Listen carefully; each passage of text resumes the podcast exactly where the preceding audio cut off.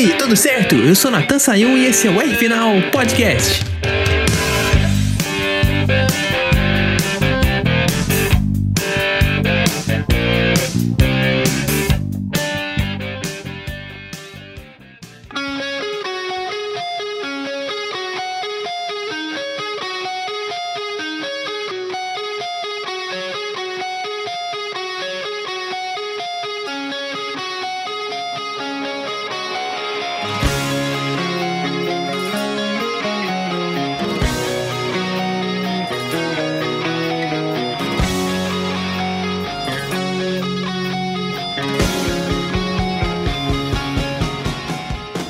Cara, uma coisa que a gente nunca pode dizer sobre o Hamilton é que ele é um piloto distraído.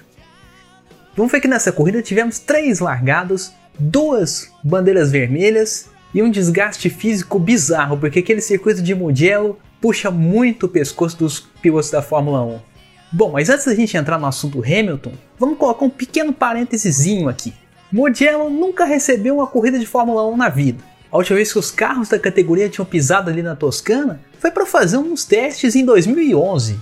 Então, depois que o circuito entrou no calendário por causa da pandemia, as equipes não tinham muitos dados. Não sabiam pontos de freado, não sabiam pontos de aceleração e muita gente não sabia como seria uma largada naquele circuito.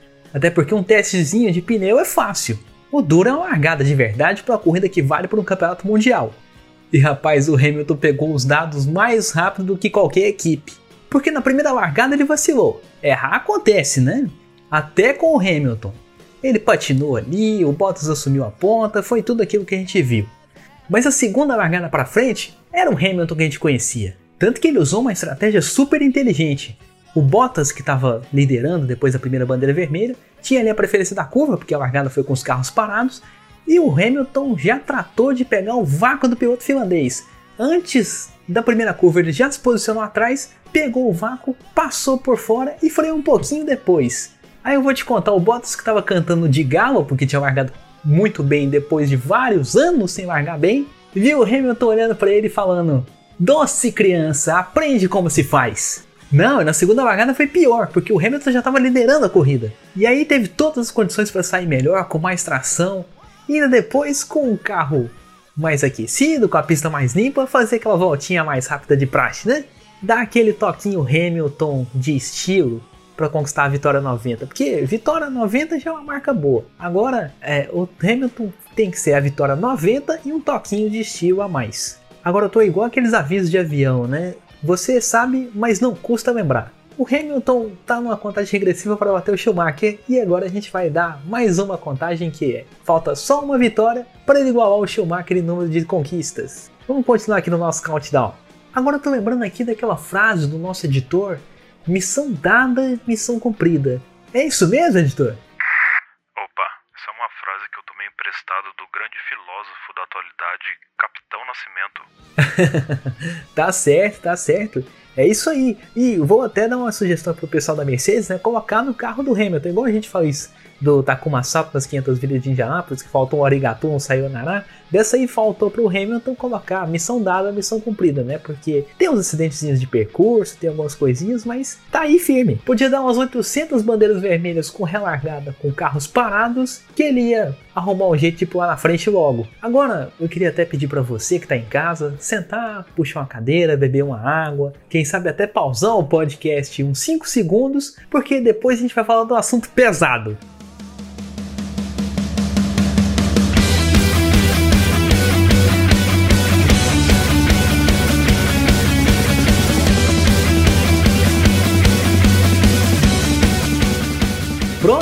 Descansou aí? Tá tudo certo? Então, gente, vamos falar o que aconteceu atrás das Mercedes.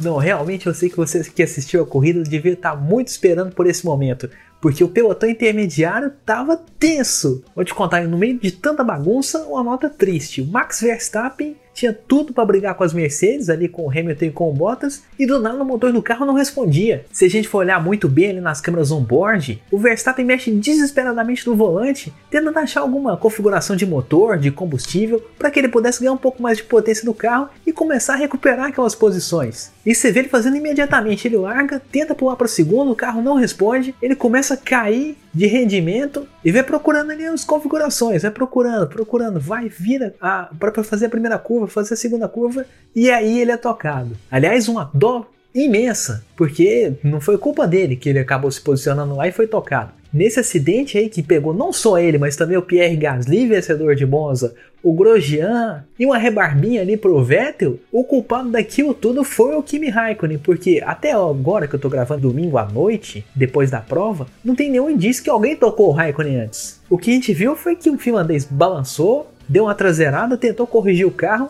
e acabou ali atingindo o Verstappen e o Gasly ao mesmo tempo. E o Grosjean, que estava indo lá por fora pela direita, acabou sendo atingido pelo Gasly. Ali foi realmente um efeito dominó e não tinha para onde ir, mas para mim o culpado até agora é o Kimi Raikkonen. Agora volta aquele solo de guitarra de novo, editor, pra gente falar do segundo acidente.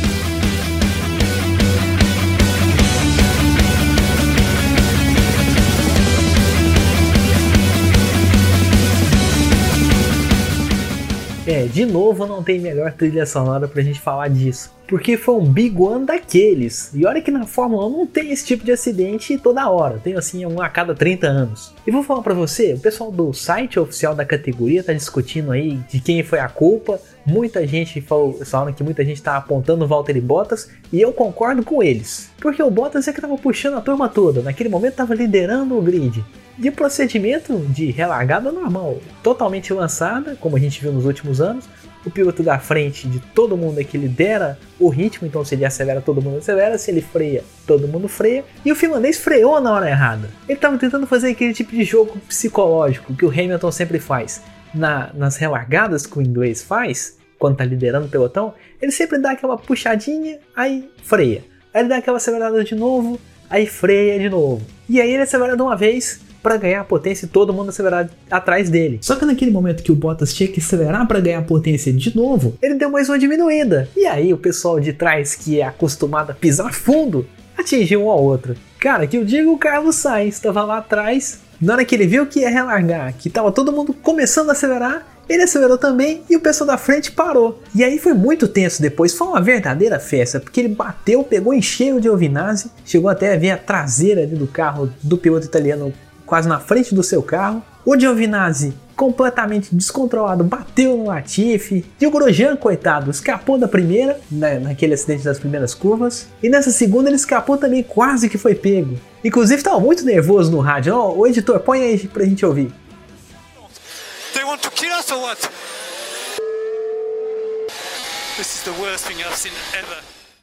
Tá aí, né, um pequeno trechinho, ele fala, eles estão querendo matar a gente ou o quê? Né? Porque tava tão nervoso e o acidente foi tão à frente dele que todo mundo acelerou, de repente parou de uma vez e quase que ele é pego ali no efeito sanfona. Tava transtornado e com razão mesmo. Por isso que eu acho que a culpa foi do Bottas, que ele diminuiu de uma vez e todo mundo que tava atrás achou que tinha que acelerar. Era uma relargada, tinha que dar pé de uma vez, era uma reta enorme. Eu acho que o diretor de prova deve ter dado uma boa olhada naquele acidente, deve ter olhado para a reta, olhado para os boxes, olhado para as equipes e deve ter parado e pensado: isso é uma vergonha. É, esse acidente foi uma vergonha mesmo, mas o que não foi tão uma vergonha assim, mas foi muito decepcionante, foi a atuação da nossa Ferrari. Olha, não foi por falta de torcida não, hein? Milésimo grande prêmio da Ferrari, a torcida italiana voltou ao autódromo, porque abriram 3 mil lugares para os torcedores circularem, com distanciamento social, e a vida tava voltando ao normal com os nossos tifose. E tava até começando muito bem, né? Porque o Leclerc tinha conseguido um quinto lugar. O Vettel não tava aquela coisa toda, né? Tava lá naquela porcaria do 14 lugar. Mas o grande lance que foi a grande esperança dos torcedores da Ferrari é que o Leclerc largando em quinto podia bem pular para um terceiro lugar no comecinho da prova, assim, se tivesse algum, alguma batidinha ali do álbum, do Verstappen, ou se por algum milagre as Mercedes também batessem, era a grande chance, né? E acabou que foi dando certo, o Leclerc foi ganhando posições, escapou do primeiro acidente, que a, a, batida foi lá atrás. E na hora que deu safety car e depois a bandeira vermelha por causa daquele acidente na relargada, o Leclerc estava em terceiro lugar. Hum, mas estava todo italiano sonhando, todo brasileiro, todo torcedor da Ferrari ao redor do mundo, pensando que se a corrida terminasse aquela hora, ia ter um pódio do Leclerc, ia ter um pódio da Ferrari, todo mundo ia comemorar ali. Mas com a relargada e com a bandeira verde saindo de novo, o que o Monegasco e os torcedores vermelhos podiam torcer era para que alguém no autódromo achasse uma manopla. Aquela luva do filme dos Vingadores que o vilão usou para pagar 50% da população mundial podia ser usada também para pagar todos os concorrentes da Ferrari na corrida. Porque depois foi aquela velha história que a gente já falou aqui, né? Reta longa e Ferrari ultrapassada de novo. Olha, mas dessa vez a balada não vai ser tão triste assim, porque tem um saldo positivo e um saldo negativo disso tudo.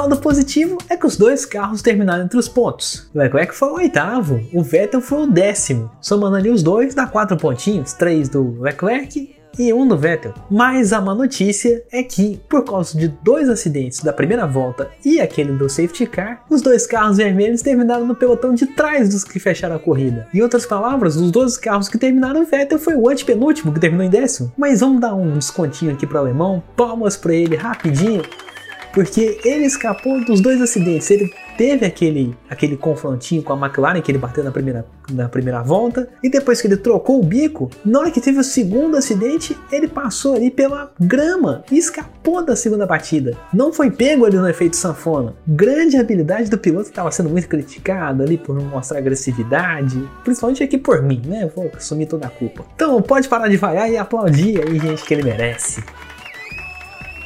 Décimo lugar na raça, na vontade, bem estilo Ferrari mesmo. Se não deu para conseguir um pódio nas mil corridas, na comemoração das mil corridas, deu ali para mostrar um showzinho de habilidade pra galera. Então palmas pra ele, editor. Agora aqui pra gente encerrar, depois das Mercedes tive que fazer uma boa corrida, a gente tem que falar aqui do primeiro pódio do menino álbum,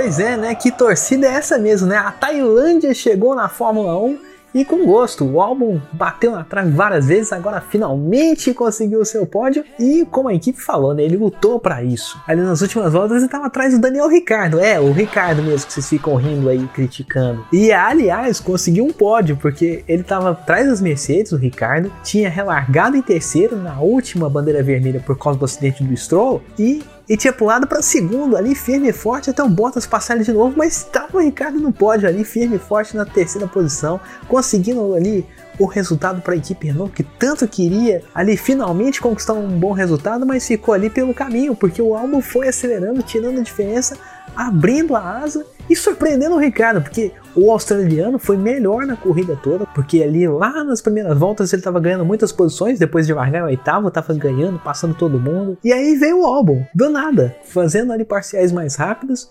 chegando na reta que era o ponto principal para conseguir as ultrapassagens, e ele conseguiu ainda fazer igual o Hamilton, passar por fora. Aí foi muito bem, vou te contar. Conseguiu ali o primeiro pódio com personalidade e ainda teve a sorte de não contar com o Hamilton para atrapalhar ele dessa vez, né? Lembrando que das duas últimas vezes que ele tentava conseguir um lugar entre os três primeiros, toda vez se envolvia no acidente com o Hamilton. Duas vezes assim e duas vezes deu errado. Mas agora não, agora deu certo. E o pódio ainda vem com um pequeno bônus, né? Porque depois da vitória do Gasly, tava todo mundo falando que poderia substituir o álbum na equipe austríaca, qual seria o destino do piloto tailandês, se ele iria continuar por muito tempo, se o Gasly ia sair da AlphaTauri e voltar para a Red Bull. Agora com esse terceiro lugar, quem manda é o piloto tailandês. Tô aqui não é por acaso não. Agora ver se vai continuar assim com bons resultados, porque a, a, disputa entre os dois continua. Claro que agora com um pouquinho menos de pressão pro lado do álbum, mas tem uma temporada toda pela frente para descobrir quem pode substituir quem, quem vai correr em qual equipe em 2021.